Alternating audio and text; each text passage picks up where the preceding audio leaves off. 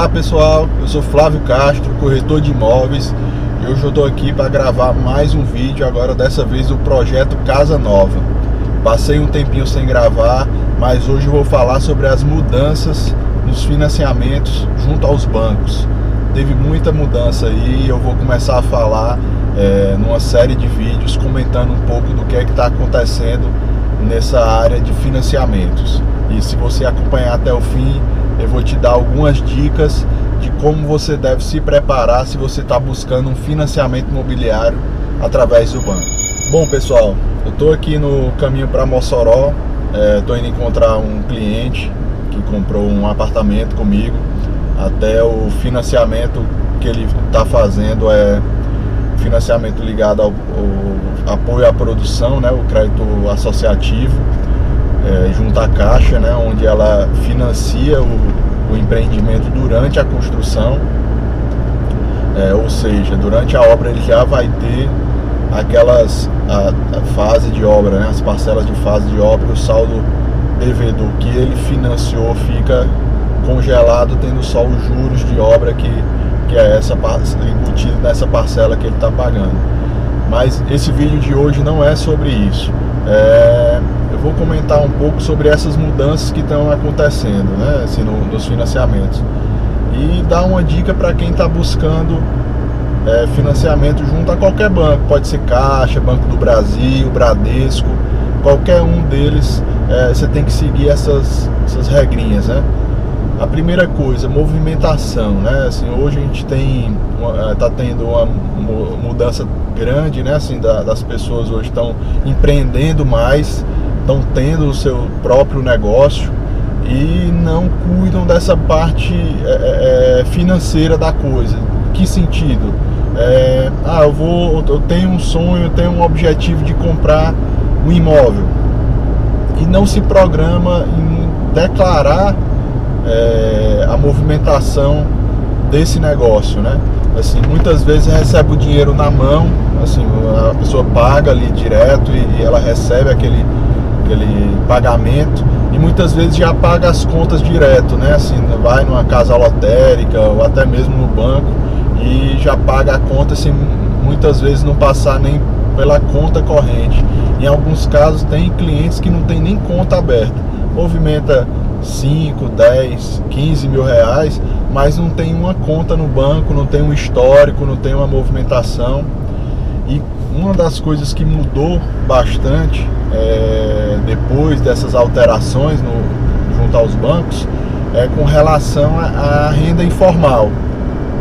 Ou seja, é, você que é empresário, profissional liberal, que não declara, não movimenta, não tem um histórico é, financeiro ligado a uma instituição financeira, você vai ter e já está tendo dificuldade para financiar. Algumas pessoas chegam para mim, eu até vou citar o exemplo de um, de um empresário, vou citar o nome dele, ele é do ramo de, sorvetes. Ele disse, Flávio, eu consigo pagar uma parcela de 8, 9, 10 mil reais tranquilo, assim, sem me apertar. Tá, procurou uma, uma casa no, no Alphaville e tinha uma entrada muito boa. É um cliente com um potencial muito bom. Só que quando a gente sentou para poder analisar para aprovar o financiamento dele, ele não movimentava. Ele tem aquelas, aqueles quiosques de sorvete que é, ele recebe um, um, volume bom, mas ele recebe e guarda em casa. É, ou já, já reinveste direto comprando material é, para para o negócio dele. Então assim, não, não, não cria um histórico, não tem um extrato bancário que comprove essas movimentações, ele não tem as eh, despesas também, assim que é, é um dos ah, não vou declarar o que eu gasto.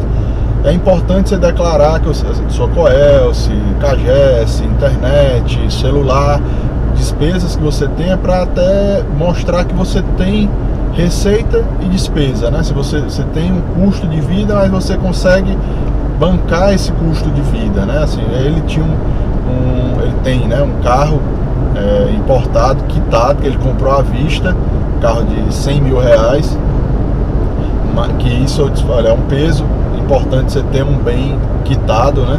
Mas às vezes você ter financiado uma coisa e, e, e ter quitado aquele financiamento também tem seu valor, né? Então às vezes o cliente está ali perto de, de quitar o, carro, ele chegar e quitar e, e, ter um bem quitado, isso também dá uma, uma segurança financeira para o banco. Então assim, a primeira dica que eu quero deixar hoje, assim, para você que está pensando em comprar um imóvel com financiamento bancário, é oficializar a renda. Imposto de renda, muita gente não gosta de declarar ou declara o mínimo para o banco. É, o banco ele assim não, não, não vê com bons olhos quem só declara o mínimo. É aquele cliente que omite movimentação e que não tributa os seus recebimentos. Né? Assim, ninguém gosta de pagar imposto para o governo. Assim, mas no meu caso eu comecei a fazer eh, as minhas declarações e eu sempre, meu contador instruiu, olha, tributa, tu vai precisar pro, pro, pro financiamento, coloca tudo por dentro, porque é, é, é, aí na hora que tu vai precisar é que tu vê que poderia ter feito é, é da forma correta, né? Então assim, você que tem o seu negócio, tributa, movimenta, é, é, declara o que você tem no, de recebimentos, se você tem algum bem quitado, declarar é, esse bem, porque isso vai ajudar na hora da aprovação do crédito, vai mostrar que você tem lastro financeiro e tem condição de financiar. Então assim não adianta você chegar e às vezes o cliente, ah, quanto é que é a entrada? É, quanto é que é a entrada da caixa e a entrada da construtora? Não existe duas entradas, é uma única entrada. Se você vai comprar um imóvel na planta, que acontece é que você parcela a entrada. É, eu já, falo, já falei em alguns vídeos anteriores com relação a isso, né? Assim, com relação à, entrada. Então, assim, você, para você ter ideia de quanto você vai ter que dar de entrada, você tem que pegar o valor do imóvel e ver quanto da sua renda é aproveitável, né? Assim, qual, qual é a sua renda bruta, né? Que, que os bancos eles olham, eles vão analisar pela renda bruta. Então, a minha renda bruta ela tem comprometimento de renda, eu pago um carro, eu tenho algum financiamento, tenho algum empréstimo, eu posso comprometer 30% da, da minha renda bruta se ela é uma renda oficial, que a gente chama uma renda tributável, se ela é uma renda variável, é, é, eu posso comprometer 20% dessa renda.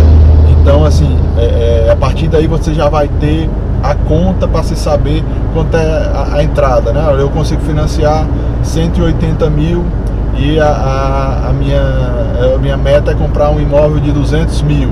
Então é, é, você já vai ter um parâmetro aí de, de 20% sobre o valor do imóvel, você consegue financiar os 80% restantes, né? Assim, que, que seria normalmente o que o banco está pedindo hoje. Né? Mudou esse percentual que era de 90% para imóvel novo e hoje está 80%, em alguns casos é, dependendo se for Minha Casa Minha Vida, por exemplo, pega 90%. Se você é procotista e tem FGTS com mais de 3 anos, né, assim, de contribuição e, e tem referente a do teu saldo de FGTS representa no mínimo 10%, né, assim, do, do, do valor é, do, do, bem, né, assim, que você vai financiar, é, do saldo financiado você pode entrar nessa, nesse sistema de procotista que seria então 85% né, do, do, do, valor que você almeja financiar.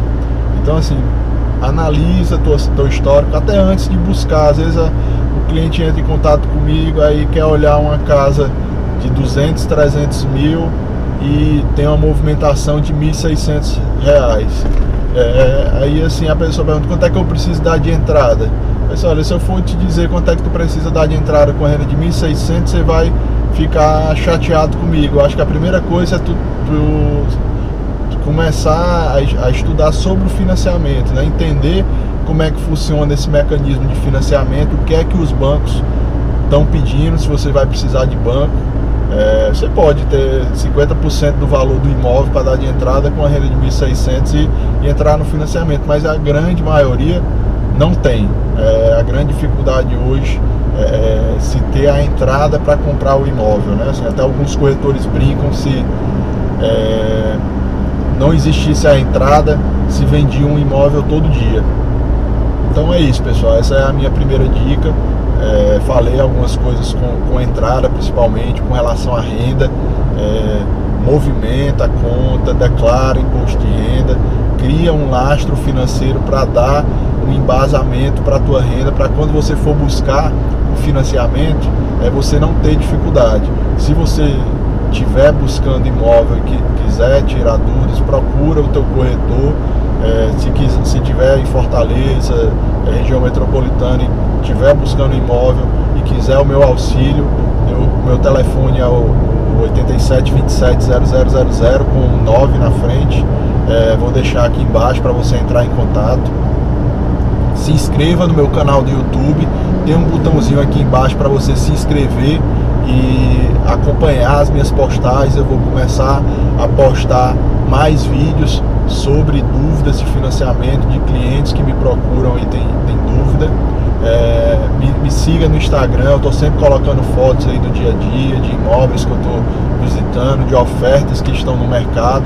Então se, se você está procurando imóvel e quer saber o que é que tem de bom aí à venda, me segue que eu sempre estou postando aí nas, nas redes sociais. Um abraço e até o próximo vídeo.